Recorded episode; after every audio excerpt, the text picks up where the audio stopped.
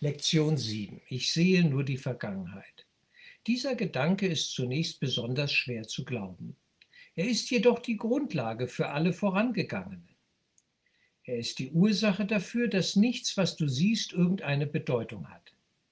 Er ist die Ursache dafür, dass du allem, was du siehst, alle Bedeutung gegeben hast, ge gegeben hast, die es für dich hat. Er ist die Ursache dafür, dass du überhaupt nichts, was du siehst, verstehst. Er ist die Ursache dafür, dass deine Gedanken nichts bedeuten und, und weshalb sie wie die Dinge sind, die du siehst. Nicht nochmal, der Gedanke lautet, ich sehe nur die Vergangenheit. Wir sehen die Vergangenheit. Wir sehen, wenn wir das runterkürzen, ja, kurz nochmal auf den Punkt gebracht, wir sehen nur einen einzigen Augenblick. Ein einziges Phänomen, die Idee der Trennung. Wir sehen die Abspaltung von Gott. Wir sehen sie, wir fühlen sie, wir spüren sie. Das ist der Urkonflikt. Und der spiegelt sich in allen fortlaufenden Bildern, die wir je projiziert haben. Er ist überall drin enthalten. Ich sehe nur die Vergangenheit. Ich sehe nur meine Vergangenheit die, die Vergangenheit des einen Gottessohnes in milliardenfacher Zersplitterung. So könnten wir es sagen. Denn wir haben hier alle alles schon getan. So sage ich es dann gerne, um das bewusst zu machen. Wir haben anderen auch schon Corona-Masken aufgedrückt in irgendeiner Form. Wir haben anderen auch schon Angst gemacht, um sie zu beherrschen. Wir haben all die miesen Gedanken, die wir jetzt den anderen unterschieben wollen, selber schon mal irgendwann irgendwie in, in Bewegung gesetzt, weil wir eben auch nur einer sind am Ende. Wir sind auch diese anderen. Liebe Freunde, und die Frage ist, wollen wir hier den Erlösungsimpuls reinbringen? dass wir darum bitten, dass dieser Erlösungsimpuls der Vergebung hier greifen kann? Das ist die Frage. Die Anklage wird ja nichts bringen. Wir regen uns nur auf, wir, ver, wir verpulvern nur Energie in, in, dieser Wut, in diesem Groll, das ist überhaupt keine Frage. Und am Ende werde ich dann still und sage, Jesus, ehrlich gesagt, ich will nur eins, Heilung. Bitte hilf mir. Ich rege mich auf, ja, weil ich etwas sehe, was gar nicht da ist. Und ich rege mich auf, weil dahinter etwas ist, was meine Vergangenheit ist, nämlich dieser eine einzige Augenblick, auf den sich alle Zeit reduzieren lässt. Alle Zeit lässt sich runterkürzen, reduzieren auf eine einzige Wahnidee. Die Idee der Trennung. Das ist der Wahnsinn. Da fängt alles an. Und es explodiert und macht Puff, der Urknall sozusagen des Wahnsinns und wir haben Zeit und Raum und, und Körper und, und wie in einer Kettenreaktion, ja, bildet sich alles und löst sich auch gleich wieder auf, weil es gar keine Zeit gibt. Es macht Piep und, und im selben Augenblick kommt die Antwort von Gott, ja, wenn dieses kleine Piep dieser Ego-Maus da loslegt und in unserem Geist wird es sofort gelöscht.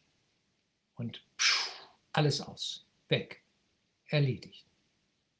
Nur wir sind noch gefangen in der Zeit. Das ist unser Problem. Wir hängen noch in der Zeitmatrix ziemlich gut drin fest. Ja. Es ist die Ursache dafür, dass du dich niemals aus dem Grund aufregst, den du meinst. Er ist die Ursache dafür, dass du dich aufregst, weil du etwas siehst, was nicht da ist. Arabisch 2, Lektion 7. Alte Vorstellungen von der Zeit sind sehr schwer zu verändern weil alles, was du glaubst, in der Zeit verwurzelt und davon abhängig ist, dass du diese neuen Vorstellungen von ihr nicht lernst. Doch gerade deshalb brauchst du neue Vorstellungen von der Zeit. Diese erste Vorstellung von der Zeit ist nicht wirklich so sonderbar, wie sie zunächst klingen mag. Betrachte zum Beispiel eine Tasse. Siehst du eine Tasse, oder lässt du nur deine vergangenen Erfahrungen von dir, an dir vorüberziehen, indem du eine Tasse in die Hand nahmst, durstig warst, aus einer Tasse trankst, den Rand einer Tasse an deinen Lippen spürtest, frühstücktest und so weiter? Beruhen nicht auch deine ästhetischen Reaktionen auf die Tasse auf vergangene Erfahrungen? Wie sonst würdest du wissen, ob diese Art von Tasse zerbricht oder nicht, wenn du sie fallen lässt? Was weißt du über diese Tasse außer dem, was du in der Vergangenheit gelernt hast? Du hättest keine Ahnung, was diese Tasse ist, wäre da nicht dein vergangenes Lernen. Siehst du sie also, Siehst du sie also wirklich? Sieh dich um. Das gilt gleichermaßen für alles, was du ansiehst. Erkenne dies an, indem du den heutigen Gedanken unterschiedslos auf alles anwendest, was dir gerade ins Auge springt. Zum Beispiel, ich sehe in diesem Bleistift nur die Vergangenheit. Ich sehe in diesem Schuh nur die Vergangenheit. Ich sehe in dieser Hand nur die Vergangenheit. Ich sehe in jenem Körper nur die Vergangenheit. Ich sehe in jenem Gesicht nur die Vergangenheit. Verweile nicht bei irgendeinem bestimmten Ding. Denk aber daran, nichts ausdrücklich zu übergehen. Wirf einen kurzen Blick auf jedes und geh dann zum nächsten über. Drei oder vier Übungszeiten von jeweils etwa einer Minute Dauer reichen aus. Das sind hochinteressante, spannende Übungen. Die so gut wir können zu machen, zu durchlaufen, verändert etwas weil wir plötzlich dann merken, der Geist in uns, das, was wir eigentlich sind, Geist, der ist es der macht das ganze Drama. Und Vergebung heißt immer, ich vergebe mir meine Projektionen, meinen Wahnsinn, meinen Glauben an die Idee der Trennung, dass ich da mitgemacht habe.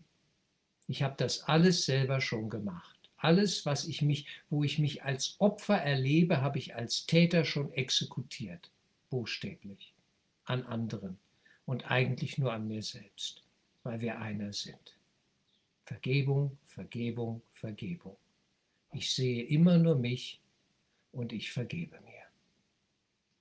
Das Ganze wird dann noch weiter entwickelt, ausgeführt und für uns sehr deutlich, wenn wir zu Lektion 8 gehen. Mein Geist ist mit vergangenen Gedanken beschäftigt. Auch spannend. Lektion 9. Ich sehe nichts, wie es jetzt ist. Wunderbar. Lektion 10. Meine Gedanken bedeuten nichts. Lektion 11. Meine bedeutungslosen Gedanken zeigen mir eine bedeutungslose Welt. Und dann als, als Höhepunkt regelrecht Lektion 12. Ich rege mich auf, weil ich eine bedeutungslose Welt sehe. Hochspannend. Das regt uns auf, dass das hier alles eigentlich nichts ist. Wir haben es nicht geschafft. Es funktioniert nicht. Wir wollten uns eine Welt machen, wie sie uns gefällt, gefällt, à la Pippi Langstrumpf. Die haben wir alle in uns, diese Pippi. Ich mache mir die Welt, wie sie mir gefällt. Ich krieg das allein hin. Ich kann das viel besser. Der Aufstand, der Autoritätskonflikt. Ja?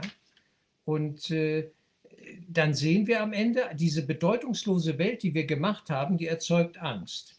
Lektion 13. Und dann Lektion 14, die Antwort, Gott hat keine bedeutungslose Welt erschaffen. Das hat mit Gott alles nichts zu tun.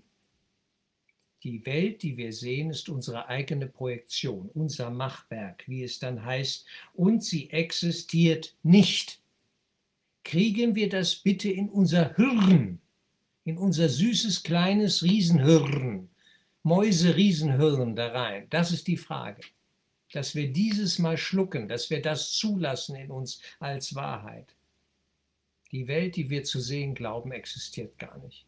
Es sind Bilder, es ist Traum, es ist ein Traum, es ist der träumende Gottessohn, der gefangen ist in illusionären, verrückten Vorstellungen und die sollen ihn nähren, die sollen etwas bringen. Wir hatten Hoffnung in sie gesetzt, das ist ja völlig klar. Das kriegen wir schon hin. Und jetzt der Wissenschaftsglaube. Wenn alles nachher sauber ist und alle Technik uns dient, dann haben wir eine tolle Welt. Dabei sind wir immer noch so wahnsinnig, wie wir vorher waren. Die Leute haben ja nichts verstanden. Das ist klar. dass die machen die Rechnung ohne den Wirt. Beziehungsweise ohne, ohne äh, das Virus, ja, das Virus des Egos. Nichts verstanden. Sie gehen an der Realität vorbei die innere Traumsituation, in diesem Sinne unsere innere Realität, ja, in der wir gefangen sind. Und das muss verstanden worden sein, sonst kommen wir hier nie raus. Ich brauche Heilung. Oh ja, definitiv brauche ich die. Ja, nicht Lektion 15. Meine Gedanken sind Bilder, die ich gemacht habe. Fantastisch. Ja, dann Lektion 16. Ich habe keine neutralen Gedanken. Hochinteressant. Bitte, die Übungen werden einzeln nach den Regeln der Kunst, ich darf das hier nochmal betonen, ja, gemacht. Also pro Tag maximal eine Übung mit Hingabe. Wenn man mal durch ist und hat alle gemacht, dann kann man auch springen und äh, meinetwegen die ersten 20 nochmal machen oder wie auch immer das jeder dann für sich will. Aber wenn wir das erste Mal an den Kurs gehen, wird Übung für Übung für Übung gemacht. Dass ich hier einzelne rausgreife, mache ich jetzt nur zu Lehr- und Lernzwecken. Ja, eigentlich wird das so nicht gemacht. Also der Schüler fängt bei 1 an und hört bei 365 auf. Und das dauert ein, zwei Jahre. Fertig. Da bleiben wir mal dran. Es lohnt sich. Über diese Übungen und diese Gedankengänge, die uns der Kurs schenkt, Jesus hier mitteilt, kommen wir zu einem tieferen Verstehen. Das ist der intellektuelle Teil, sozusagen das mentale Abgreifen der Problematik. Das sollen wir lernen. Und dann sind da noch die Gefühle. Dann ist da noch diese Wut und die darf abgegeben werden. Ja, ich bitte um die Heilung meines Geistes.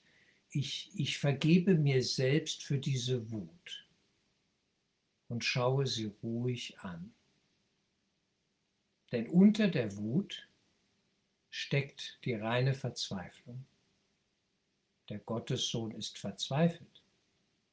Ich bin das. In dem Modus befinden wir uns vielleicht hin und wieder. Das ist fast normal hier in dieser Welt. Und die Verzweiflung führt auch zu Angst und zu Wut und Aggression. Da könnte man zum Terroristen werden. Aber das wollen wir ja nicht wirklich. Wir wollen ja niemanden töten. Weder andere noch uns selbst, weil es nichts bringt. Wir brauchen Heilung. Also geben wir uns der Heilung hin. Das ist der stille Prozess der Vergebung. Ich greife mich nicht selbst an, ich greife nicht den scheinbar anderen an. Ich halte das Gefühl mal aus und schaue es ruhig an. Diese tiefe, schmerzvolle Verzweiflung, die unter aller Wut steckt.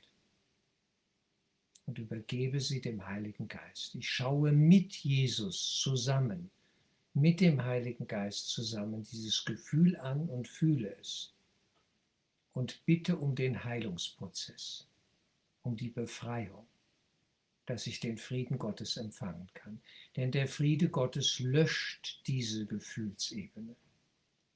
Das ist möglich. Das hat mit Hingabe zu tun. Wichtig ist es, das Gefühl anzuerkennen und es nicht zu bekämpfen, es auch nicht weghaben zu wollen. Das ist immer eine typische Ego-Falle das Gefühl einfach mal fühlen und aushalten, ja geradezu noch in das Gefühl hineingehen geistig, es anschauen in allen Winkeln und Ecken, all die Gedanken, die da kommen, all das, was da hochwabert, all die Bilder, Vergebung, Vergebung, Vergebung. Ich vergebe mir jedes einzelne Bild, alles wird durchgeackert. Das ist der Prozess der Heilung. Das muss geübt werden. Da kommen wir nicht drum rum. Und ich kann das hier nur andeuten. Man muss es selber mal erleben. Nicht? So wie das Ego an dem einen Morgen zu mir kam und in mir aufstieg und sagte, Reinhard, du bist ein Vollidiot. Und zeigte mir dann die Dinge, die schiefgelaufen waren. Und ich dachte, okay, dann bin ich's. Es war eine spontane Reaktion, weil es mir zu blöd war, da wieder zu diskutieren mit diesem Ego-Anteil, mit diesem Virus, mich da rumzuschlagen. Ich dachte, okay, dann bin ich ein Vollidiot. Wo ist das Problem?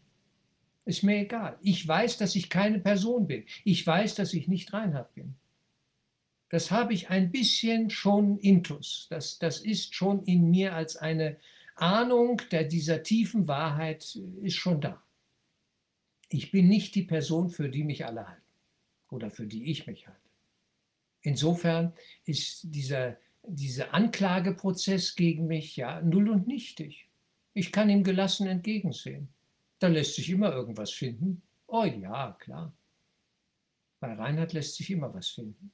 Und bei Thomas und Andrea und bei Franz und bei Karl und bei sonst wem auch. Bei jedem. Denn wir haben es ja alle schon versemmelt.